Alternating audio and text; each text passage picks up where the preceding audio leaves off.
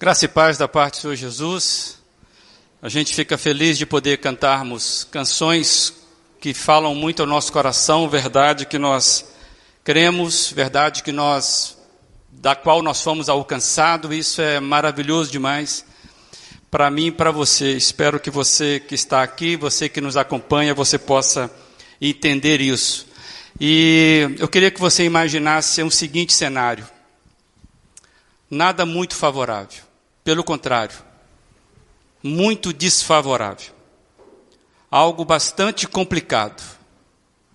Algo que a situação não correspondia, que poderia haver algum tipo de saída. Cenário completamente denso, complicado, adverso. Você conseguiu imaginar, talvez você imaginou cenário de guerra, outro imaginou cenário de aperto financeiro, seja o que for.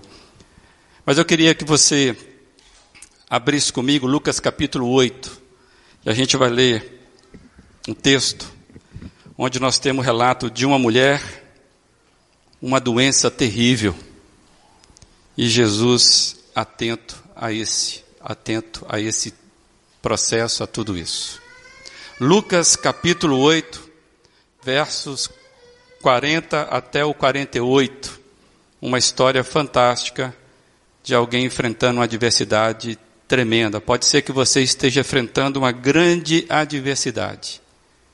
E pode ser que você se identifique com algo dessa história. Quando Jesus voltou, uma multidão o recebeu, pois todos o esperavam.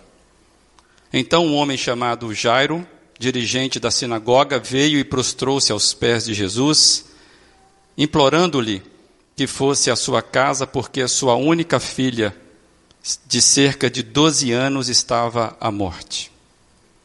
Estando Jesus a caminho, a multidão o comprimia. E estava ali certa mulher que havia 12 anos vinha sofrendo de uma hemorragia e gastara tudo o que tinha com os médicos, mas ninguém pudera curá-la.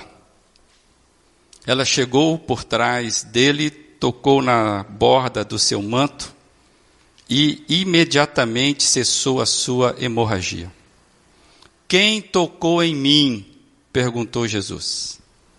Como todos negassem, Pedro disse: Mestre, a multidão se aglomera e te comprime. Mas Jesus disse: Alguém tocou em mim. Eu sei que de mim saiu poder. Então a mulher, vendo que não conseguiria passar desapercebida, veio tremendo e prostrou-se aos seus pés.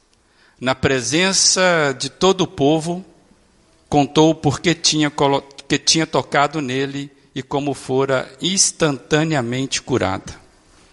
Então, Jesus lhe disse: Filha, a sua fé a curou. Vá em paz. Que Deus abençoe essa palavra no seu coração e eu queria que você, se pudesse, você fechasse os seus olhos aí e pensasse em tudo isso que o Evangelho acabou de nos comunicar. Alguém em prantos, com desespero, com grande dificuldade e de repente veio um constrangimento. Quando o Senhor Jesus resolve, naquele dia, responder de forma inesperada. Queria que você curvasse os seus olhos. Nosso Deus e Pai, diante dessa palavra, desse Evangelho, a gente está muito consciente de que nós estamos diante de algo poderoso. É a tua palavra. É algo que relata não um acontecimento qualquer, mas quando o Senhor Jesus liberta uma pessoa. Pai amado, que hoje seja dia onde pela fé, possamos com toda reverência, tremor, temor, adoração, possamos prostrarmos aos teus pés, como nós acabamos de cantar, e tocarmos o Senhor. E com isso permitirmos que o Senhor nos toque. Pai, que os meus amados nesse momento possam receber aquilo que eu não posso dar. Que a minha limitação aqui não impeça que a tua palavra possa frutificar na mente e nos corações. Em nome de Jesus Cristo. Amém. Por certo, você conhece essa história. E o que temos aqui é uma mulher lutando no cuidado da sua saúde. Porém, quando você começa a olhar a história, você vai perceber que é muito mais do que isso. O que está envolvido aqui é muito mais do que alguém procurando desesperadamente uma cura. Pois não era apenas a condição de saúde daquela mulher que estava em jogo, gente. Tinha algo aqui muito mais profundo. Tinha uma condição social que naquela época estava causando muita desamparo à alma dessa mulher. Não era simplesmente alguém que lutava, hoje parece até algo banal, apesar de que não ser, não é algo banal. E faz, faz com que ela tenha um gesto meio esquisito para nós. Mas porque a sociedade daquela época também tinha padrões esquisitos para nós. O que nós percebemos é que trata de uma mulher que, num ato, podemos dizer assim, de desespero, ela se agarra à fé para resolver um problema que ninguém dava conta e ela não suportava mais conviver com aquele problema.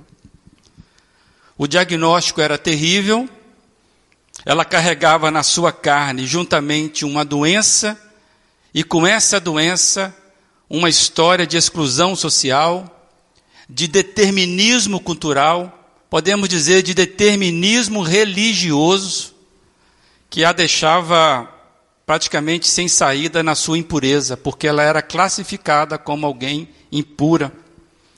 E ela ficava ali sem, sem alternativa.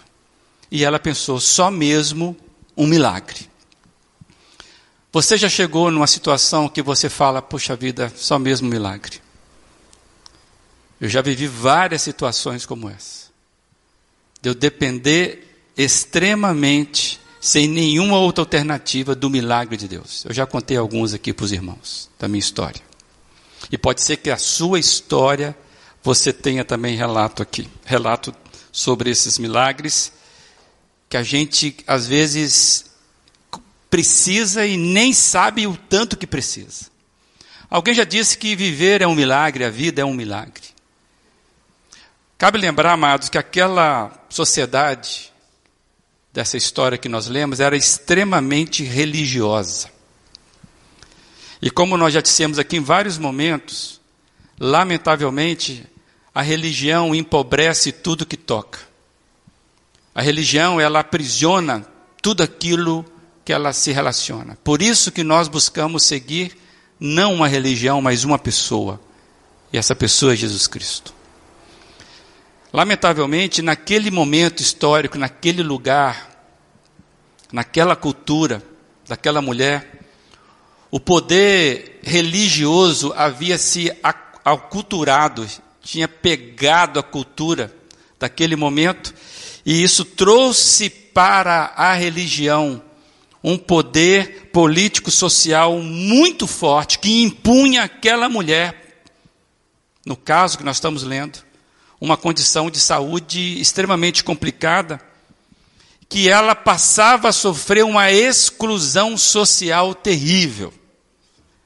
Amados, ela não podia ir a lugares públicos, ela estava excluída, impedida, proibida de ir a lugares públicos, inclusive ao templo. Ela não poderia frequentar o templo que era o símbolo do maior né, é, movimento de, de, de se encontrar ali com o Senhor, ainda mais naquela, naquela religião, naquele contexto onde o templo era exuberante. Amados, e ela estava impedida de circular e ela estava vivendo há 12 anos de morte. Ela estava morrendo há 12 anos, sem esperança e sem expectativa. Não sei se você já passou por um constrangimento de preconceito cultural, seja ele que espécie que for. Você se sentir excluído porque você não é bem aceito, porque é você. E por ser considerada impura, aquela mulher não poderia transitar então livremente entre as pessoas. Era imposta para ela regras de distanciamento social. Nós aprendemos mais ou menos o que é viver sobre uma égide de um distanciamento social. Aqui não foi tão rigoroso, mas até hoje existem questões sendo tratadas. Nós mesmos aqui precisamos tomar cuidado pela situação que nos aflige. Só que a censura da que a mulher sofria não tinha nada a ver com o vírus que você poderia ou pode controlar, ou pelo menos a gente acha que controla usando a máscara, usando o álcool em gel e evitando tossir perto de pessoas. Aquele vírus que aquela mulher sofria não era simplesmente uma doença. Eu queria chamar a sua atenção que existem doenças sociais, existem doenças culturais. Amados, nenhuma sociedade ela está imune das suas é, frissuras enquanto sociedade. E eu quero dizer que essa mulher, ela era escrava do seu tempo, e aquela doença denunciava o quanto aquele momento era momento doentio. Como acontece muitas vezes, a gente percebe isso no nosso meio. Amados, é, era uma doença maldita. Eu queria compartilhar com você uma, uma, uma frase que tenta trazer um pouco disso. Que força tem uma censura cultural, religiosa, social, ideológica. Quantas mortes emocionais provocadas pelo preconceito, a exclusão e não aceitação do diferente. Essa era uma situação muito forte que essa mulher tinha sobre ela por causa de uma doença. Então nós começamos a imaginar o drama interno que vivia essa mulher doente e adoecida, num ambiente doente e adoecido, numa cultura doente e adoecida, numa religião doente e adoecida. Eu sempre falo que é complicado isso. Quando a gente olha para algumas expressões religiosas da nossa época agora, a gente percebe que igrejas se tornaram uma fábrica de, de, de doentes emocionais, espirituais. Amados, ah, o que eu, imagino essa história é que naquele dia suas emoções estavam a mil, porque ela resolveu tomar uma atitude aparentemente insana. Você consegue imaginar aquele dia ela levantando e tomando a seguinte decisão: eu vou, eu vou entrar na cidade. Ah, mas tem muita gente, mas eu vou entrar na cidade. Ela resolveu, numa atitude inesperada e não recomendável, acredito que ninguém ia aconselhar aquela mulher de ir e fazer o que ela fez. Agora, com quem que ela iria compartilhar isso? Era, ela era uma ninguém. Com quem que ela ia dividir se ela poderia ou não fazer aquilo? Ela simplesmente, amados, ela não tinha com quem dividir essa questão. E ela mesma, sabendo da sua insignificância, como diz Liu, quem é que fala isso? É o, é o Chapolin Colorado? Ela resolve voltar-se à sua insignificância de alguém que é ninguém. E ela, num ato impulsionado de isolamento sofrido e maldito, ela resolve fazer esse ato que nós lemos. Afinal, amados, eram 12 anos de morte. 12 anos de morte que aquela mulher vivia. Cada, cada dia morrendo na sua dor que lhe roubava cada dia a esperança. Quando é que isso vai terminar? O diagnóstico dizia: não tem solução. O texto é muito claro dizer que ela tinha gastado toda a sua é, finanças, seu dinheiro, seus recursos com a medicina daquela época. É, também não tinha plano de saúde, para nós é difícil você até hoje você entender como que de fato cuidar da saúde não é algo simples. É o que acontecia com aquela mulher, ela tinha uma prisão perpétua sem trégua. Todo dia ela não poderia se envolver com ninguém. Amados, uma doença terrível que a matava na carne, a matava na vida social, já tinha matado a sua conta bancária, vamos dizer assim. Ou seja, qual é a perspectiva de alguém como aquela mulher? Eu queria ler uma frase do Gladir Cabral, eu li essa semana na revista Ultimato e achei muito interessante. Ele diz assim: Não habitamos espaços, habitamos histórias, ou seja, espaços carregados de significação, seja de partilha, seja de conquista, seja de respeito e reverência, seja de redenção ou de redenção. Amados, se aquela mulher lesse essa frase, ela ia dizer para o Gladir: Que dia que vai ser o meu dia da redenção? Eu tenho ocupado uma história que eu estou sozinha nessa história. Eu tenho ocupado uma história que eu não posso partilhar, que não tem conquista, só tem perdas. Que dia que eu vou ter a minha redenção, Senhor Gladir? Amados, e esse dia então começou a se abrir de forma muito estranha. Acredite, acredite. Se você está aguardando alguma manifestação de Deus, possivelmente Ele pode surpreender você em algo que você não está imaginando. É Deus. E então ela, talvez a redenção começou naquele dia que ela ouviu falar de Jesus. O texto não fala como que ela ouviu falar de Jesus.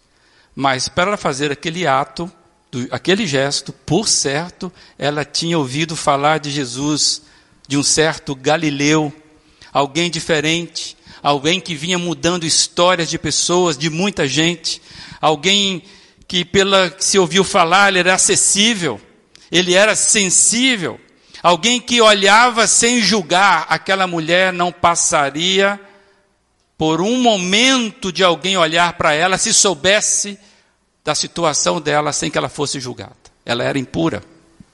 E por ser impura, uma doença incurável, carregava no conceito daquela época uma maldição divina. É muito provável que ela tenha ouvido algumas histórias, muitas coisas impressionantes que Jesus vinha, faz, vinha fazendo na região dela.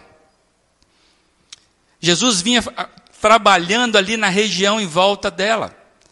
É a região ali do Mar da Galileia, chamado também Lago de Genezaré, que mais tarde foi chamado é o Mar de Tiberíades, é o mesmo local. E por certo ela ouviu que Jesus vinha atuando ali em lugares que ela conhecia e talvez até de pessoas. Por exemplo, Lucas vai registrar que Jesus cura um leproso ali na região do Mar da Galileia. Logo alguns capítulos antes, Jesus cura um paralítico em, em Cafarnaum e na mesma cidade, o servo de um centurião. Cafarnaum está logo ali perto, é da região dela. Ela com certeza ouviu falar da ressuscitação de uma viúva, opa, também uma mulher. Quando o filho dessa viúva é resgatado por Jesus ali na cidade de Naim. Possivelmente essa mulher ouviu falar que Jesus havia feito uma defesa diante dos fariseus, quando uma mulher, num ato insano também, resolve ungir os seus pés. Está logo ali, pouco antes do acontecimento que Lucas registra. Pode ser aquela mulher sozinha, solitária, lutando a sua luta sem perspectiva. Ela pode ser que ela ouviu dizer que Jesus tinha entre os seus discípulos mulheres. E aí ela poderia ter ficado animada, esse moço é diferente. Eu já não tenho perspectiva nenhuma e eu sou uma mulher. Eu sou um zero à esquerda por ser mulher, ainda mais por ser maldita. Eu já não tenho mais recurso. Amados, ela sabia que eram muitas histórias sendo mudadas ali, perto dela. Muitas vidas sendo transformadas. E ela estava ali com a história de luta dela, particular dela. Cada um tem a sua história de vida. Qual é a sua? Com o que, que você luta? Dá para imaginar quanta história sendo carregada por aquela mulher naquele gesto insano, naquele dia improvável. Quem é que quem é que aqui sentado nesse conforto que nós temos hoje, pode julgar ou julgaria aquela mulher por se arriscar daquele jeito. Se você fosse parente dela, você deixaria ela fazer aquilo? Ela corria um, um sério risco de ser, sofrer uma ascensão terrível. Amados, cada um tem uma história. Como é que você julga a sua história? Como é que as pessoas julgam a sua história? Qual que é a sua história de luta? Qual é a sua história de luta? Meus queridos, nós somos histórias ambulantes, histórias com pernas, histórias calvas, cabeludas, com cheiro. Nós somos histórias ambulantes, cada um de nós. E nós é que sabemos como é que nós chegamos aonde chegamos. Só a gente sabe disso. É claro que nós temos pessoas para dividir isso, mas nós sabemos como chegamos aonde chegamos. Mas ninguém consegue imaginar o, o calçado que nós calçamos. Ninguém consegue entender as estradas que empoeiraram os nossos pés. Muitas vezes, amados, é fácil condenar alguém pelos seus comportamentos visíveis. Mas precisamos ser muito mais cautelosos em nossos julgamentos, porque todos nós temos uma história de vida. E somente Jesus consegue ver a invisibilidade que motivam os gestos. Amados, se eu estivesse ali, se eu soubesse daquela mulher, possivelmente eu falar: não faça isso, você está cometendo uma loucura. O que, que divide a loucura da fé? você sabe? O que separa a loucura da fé? A fé não é um negócio assim meio louco? Sim ou não? O que, que divide a loucura da fé?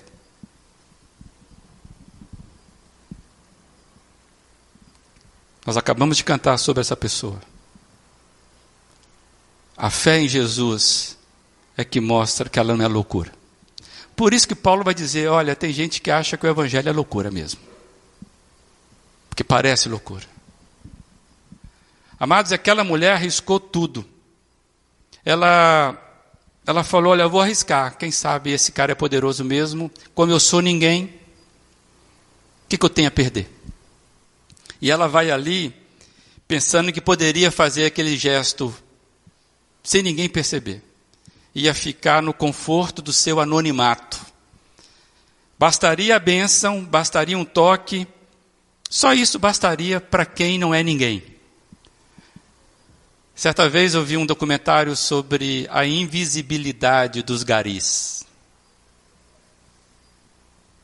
Você passa por um gari na madrugada, e para você é apenas alguém de uniforme varrendo a rua.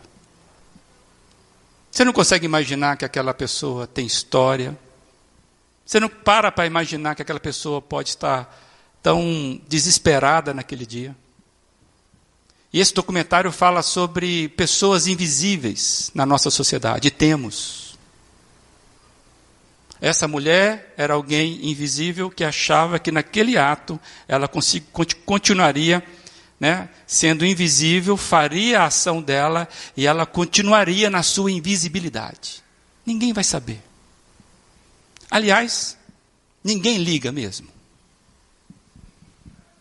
Mas só que, para surpresa dela, quando ela faz aquele gesto de tocar em Jesus ali, você consegue imaginar? Já viram um filme, né? A gente imagina que ela vai ali meio devagarzinho, ali por baixo, sei lá. Né? Consegue? Usa a sua criatividade. Se não usa, pensa nos filmes que você já viu. E ela consegue ir ali devagarzinho, ali, sorretariamente, tocar com intenção na borda ali da, da veste de Jesus. Ela falou, eu toco, fico na minha. Vamos ver o que, que dá, né? Para surpresa dela, Jesus para. No momento que ela toca, Jesus para. E eu fiquei pensando assim, meu Deus, eu parei nesse texto também, né? E fiquei imaginando quando é que Jesus para. O que para Jesus? Nas quartas-feiras anteriores, nós falamos que Jesus para, por exemplo, para chorar junto com uma mulher desesperada, com um irmão que morreu. A própria viúva de Naim, Jesus vinha andando com a multidão e ele para diante da multidão que está com aquela mulher enterrando o seu filho. Jesus para. Eu fiquei pensando que ninguém que se aproxima de Jesus com fé, mesmo que seja uma fé pequena, equivocada, como era dela, Jesus não passa desapercebido. Você pode falar, mas aquela mulher tinha uma fé muito grande. Tinha não, amados. A fé dela era muito estranha. Era uma fé de tocar só num objeto, que é a roupa, e deixar seguir. Eu só quero a bênção. Era uma fé ainda imatura, desapercebida, no sentido de que ela estava diante do Deus encarnado. Acredite, mesmo a sua fé, pequena, às vezes distorcida, se ela é sincera, Deus para, mas Ele quer conversar com você sobre isso. Porque Jesus estabelece o padrão do tipo de relacionamento que se pode ter com Ele. Só existe um tipo de relacionamento que se pode ter com Jesus: é pessoal nunca será impessoal, nunca é objeto. Jesus não se relaciona na impessoalidade. Naquele dia, amado, você consegue imaginar? O texto fala que tinha uma multidão. Multidão não são 15 pessoas, nós aqui não somos uma multidão. Era muita gente. E naquele dia, muitos tocavam nele. É por isso que Pedro fala: Senhor, mas você está no meio uma multidão, você está perguntando, que, falando que alguém te tocou? É claro que alguém te tocou. Tocavam em Jesus por curiosidade, tocavam em Jesus por descuido. Pessoas tocavam em Jesus sem querer, alguém empurrou, ele tocou em Jesus, a gente não sabe. Talvez a mulher, né, deu dinheiro no cara para tocar em Jesus, não sei. No desespero você faz tudo, né? Alguém de repente toca em Jesus sem perceber ali no meio da multidão, Jesus sendo tocado. Mas há algo diferente, eu queria dividir essa frase com você. Jesus sabe identificar as intenções, amados. Jesus sabe identificar as intenções de, que se, de quem se aproxima dele. Jesus sabe ler perfeitamente cada gesto. Mesmo mais silente, invisível e pequeno, e mesmo imperceptível, como foi o caso daquela mulher. Jesus consegue interpretar mesmo a fé mais estranha. Eu já falei aqui e acredito nisso. Se você está aqui, você tem algum tipo de relacionamento com Jesus, você tem um tipo de crença com Jesus. E, e quem tem crise na fé é quem crê. Então pode ser que você esteja analisando toda essa história e pensando assim: não, mas isso é muito fora da minha realidade. Mas eu quero trazer algo bem, bem pontual para você. Cada um de nós aqui precisa encaixar a nossa fé na, no algo mais pessoal possível do nosso relacionamento com Jesus. Jesus não é o seu WhatsApp, onde você manda a mensagem e ele lê quando ele puder, porque ele vai te responder em algum momento. E você segue a sua vida enquanto o WhatsApp sobe para a nuvem. Inclusive, ele, ele, se ele não responde no tempo que você quer, você fica um pouco furioso. Jesus não é objeto da fé. Jesus é o sujeito da fé. Consegue entender isso? É sujeito se relacionando com sujeito. E mostra isso Jesus. Jesus não é passivo. Jesus não tem uma um banco de créditos onde você vai passando o seu cartão para ir recebendo dele de forma impessoal. Você conhece o dono do banco? Você conhece uh, o gerente que de fato faz o débito lá na sua conta, o cara que programa, você não conhece. Mas você tem relacionamento com a sua conta bancária, com o seu cartão, e você acha que isso resolve. E resolve mesmo, né? Que você passou lá, funcionou. Só que esse relacionamento não funciona para Jesus, não é vir na igreja, não é depositar dízimo. Não é caminhar com ele dando tchauzinho para ele. O que nós aprendemos aqui com esse gesto de, de Jesus, quando ele para, que nenhum relacionamento com Jesus pode ser impessoal, de qualquer jeito. Jesus não lida assim. E aí ele fala assim: alguém tocou em mim. Ele disse. Para Jesus, consegue entender? Ninguém é alguém.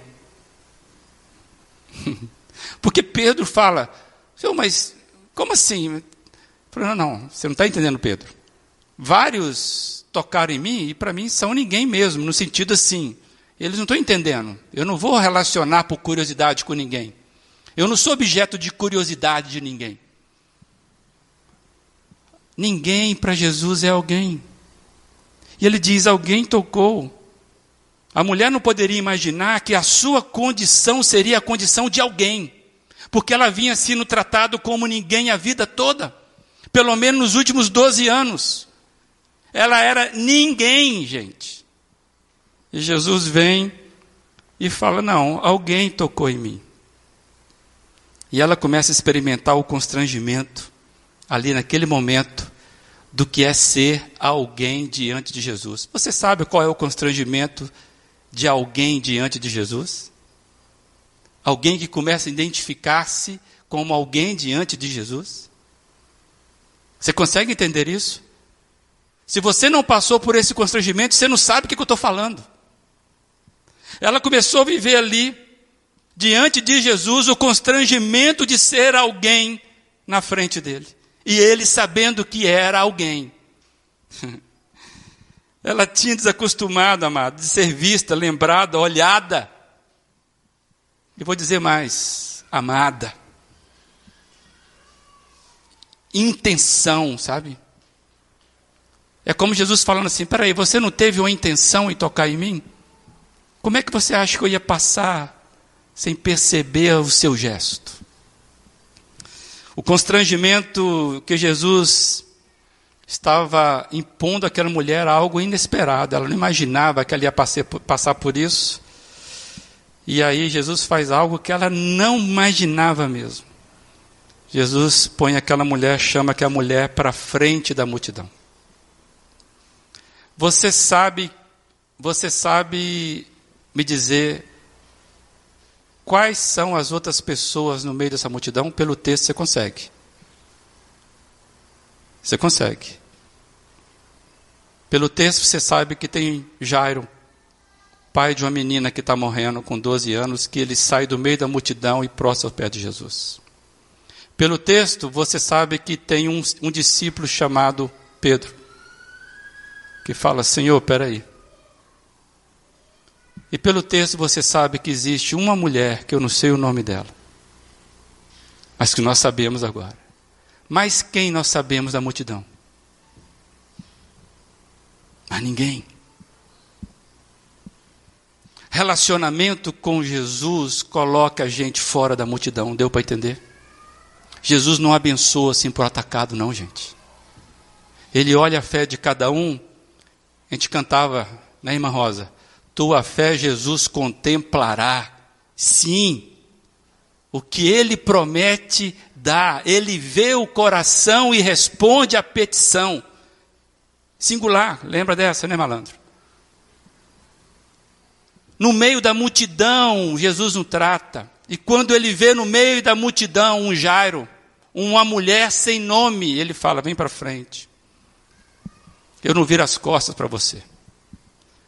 E esse é um constrangimento terrível. Tem gente que quer seguir Jesus no anonimato, quer seguir Jesus de forma episódica. Jesus resolve esse problema, depois eu apareço quando puder. É, Jesus não lida assim com as coisas. E ela passa o constrangimento porque não só ele para, chama ela para frente da multidão e ela tem que falar. o texto fala que ela diz, mas quem é que fala? Quem fala é alguém. Ninguém não fala, gente. Multidão não fala, multidão grita, multidão faz gesto, mas falar mesmo. Você já viu multidão sendo presa? Não, quem é preso é o sujeito. Pega quatro da multidão e prende para dar exemplo. Mas ninguém prende multidão assim, olha, não tem jeito. Multidão é ninguém, gente. Além dela sair do anonimato, ela fala. O texto diz que ela contou por que, que ela fez aquilo. Agora imagina as pessoas ouvindo, ninguém viu que confusão é essa, o que está acontecendo, né? O cara vendendo balinha ali e tal, aproveita para vender balinha, aquele negócio todo. O que está acontecendo? Jesus traz aquela mulher, constrangimento. Jesus põe ninguém para falar, porque agora é alguém. E que fala, é um gesto que ela não sabe se ela vai ser reprimida. Ela pode ter pensado, deu tudo errado. Deu tudo errado. Eu fui curada, mas, cara, e agora? Para surpresa dela, ela ouve aquilo que talvez ela esperava ouvir tem muito tempo. Quando Jesus chama ninguém para ser alguém, ela ouve: Filha, a sua fé a curou. Vá em paz.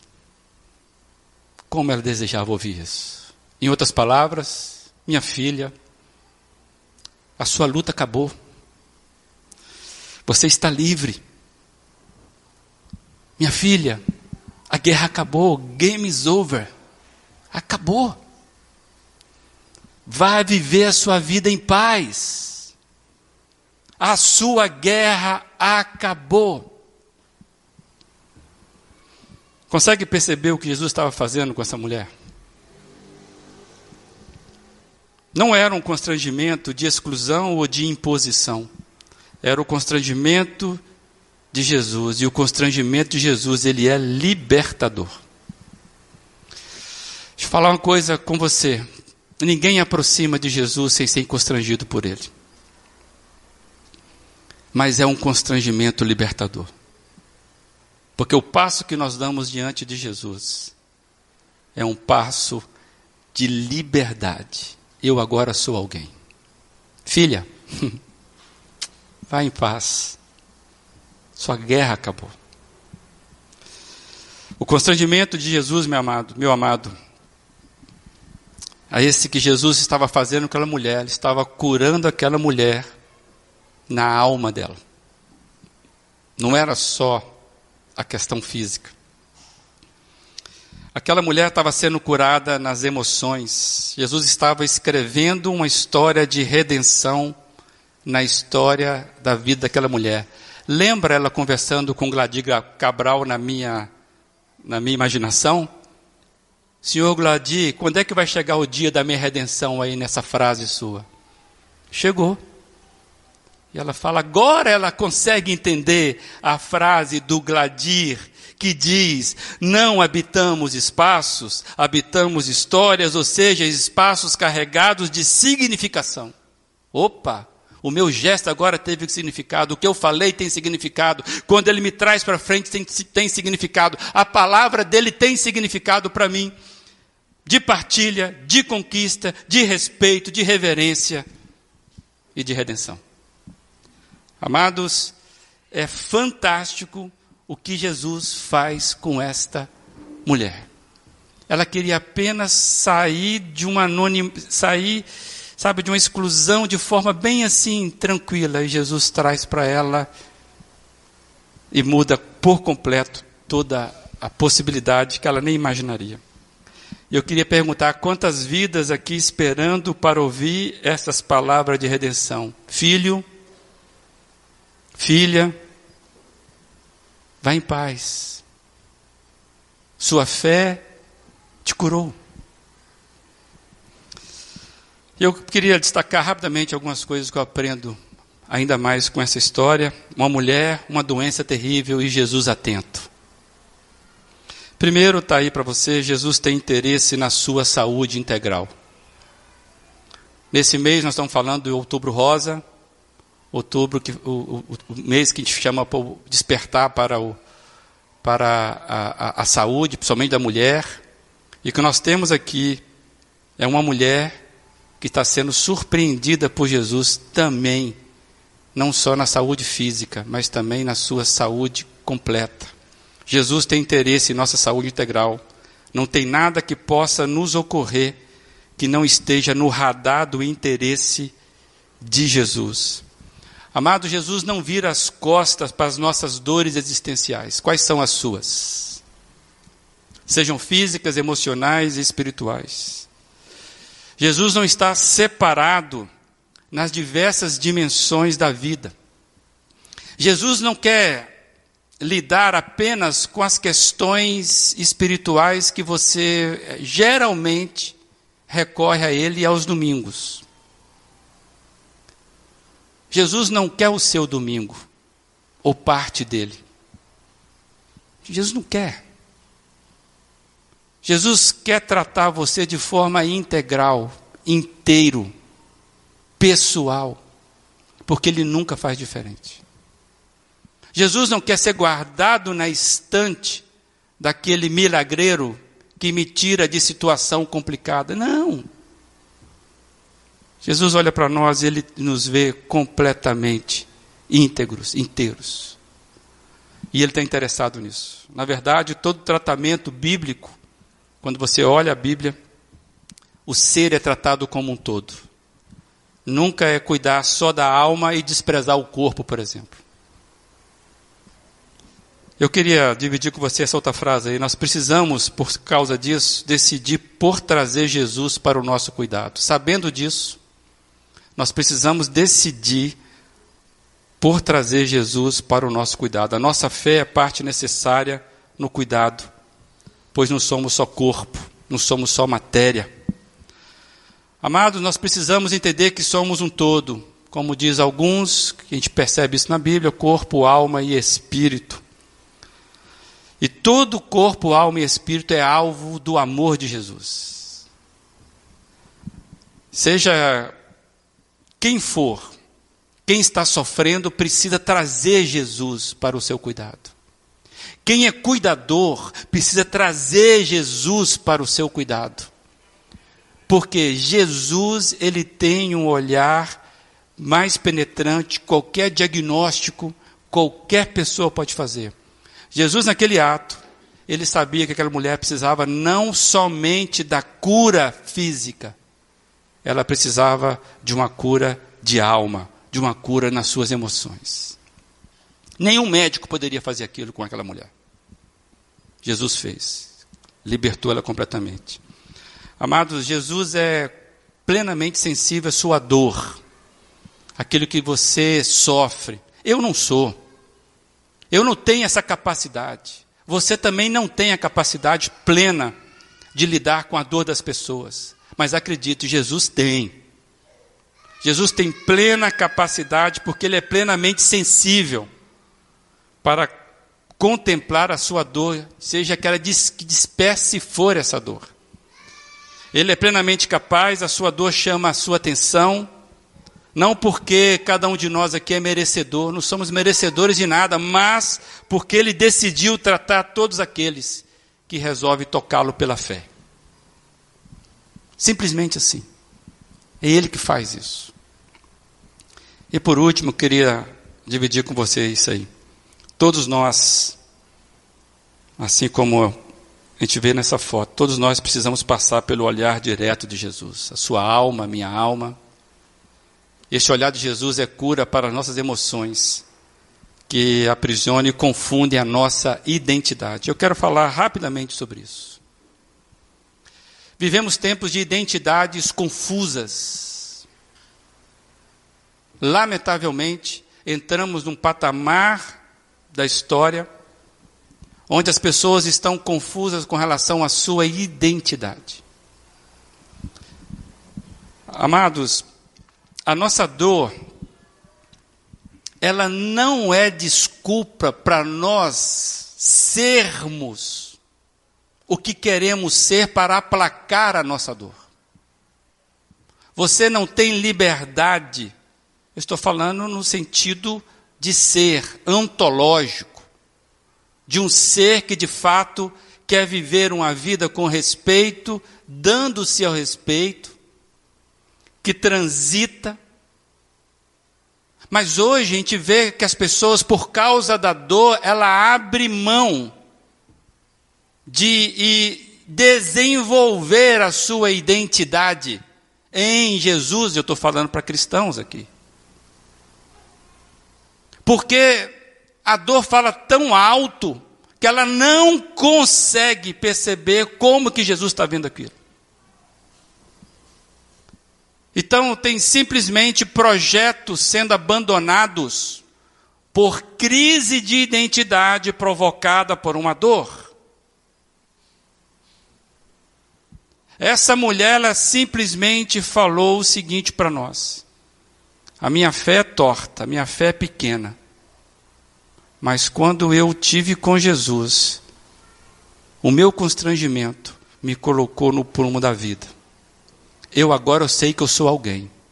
Eu agora eu sei que eu posso viver em meio àquela comunidade religiosa, opressora, preconceituosa, mas agora ela estava livre. Você consegue entender isso? Jesus não mudou toda a circunstância em volta daquela mulher para dar para ela dignidade de alguém, dignidade de liberdade. O que Jesus falou para ela é o seguinte: vá em paz, você está curada a sua luta acabou. Tem muita gente esperando que as situações todas mudam, mudem, para que ela possa sentir ela que ela acha que pode sentir-se alguém ou viver em paz. O que Jesus está falando com a gente é que se você não se acertar com Ele pessoalmente, não adianta o que está em redor de você. Amados, nós somos curados na nossa identidade. Aquela mulher era alguém. Todo mundo dizia que ela era ninguém. Ela poderia ficar revoltada, sair, entre aspas, contaminando todo mundo, pegando em todo mundo, eu sou louca, eu sou louca, empurrar todo mundo. Não. Amados, a nossa dor precisa do olhar redentivo do Mestre, porque Jesus organiza as coisas dentro da gente. O olhar de Jesus é libertador, ele nos coloca de frente com a vida, ou de frente para a vida, a gente sai da multidão, a gente deixa de ser, desculpa a expressão, espero que ninguém confunda o que eu estou falando, a gente, a gente deixa de ser gado. A gente agora sabe que nós temos um pastor, temos um guia, nós somos alguém, não vamos na correnteza, a gente sabe, é isso que acontece com a mulher. O olhar libertador de Jesus traz a pessoa para frente da vida. Jesus não conversa com ninguém na multidão assim, na impessoalidade. Ele sempre vai nos colocar na porta da frente da nossa identidade. Então o problema não é o teu corpo. Ninguém nasceu no corpo errado. Problema não é a tua família, você não nasceu na família errada. Problema não é o teu sobrenome, você não nasceu no sobrenome errado. O problema não é essa cidade, você não nasceu na cidade errada. Problema não é o governo, você não está vivendo sob o governo errado. O problema é você diante de Deus que precisa encontrar sua identidade, apesar das pessoas. E Jesus vai olhar para você e falar: é, é verdade, tem muita coisa para ser curada. Mas eu vou tocar em você e você vai ser curado. E você vai entender isso. Para de viver a crise. Para de julgar os outros. O problema não é tua mãe, não é teu pai, não é o teu emprego. O problema não é a falta de dinheiro. Problema é você que precisa encontrar o olhar de Jesus e regularizar a sua, sua identidade. Não é o teu casamento, é você. Organize-se primeiro em Jesus, que a vida comece a ser transformada. Amados, quando eu olho o gesto dessa mulher, não é simplesmente porque ela era corajosa, não, amados. É porque eu percebo que a fé, ela transita em algo que aquele que tem sabe o que é isso. Então esquece os seus projetos até então fracassados, as suas limitações, o que falaram para você.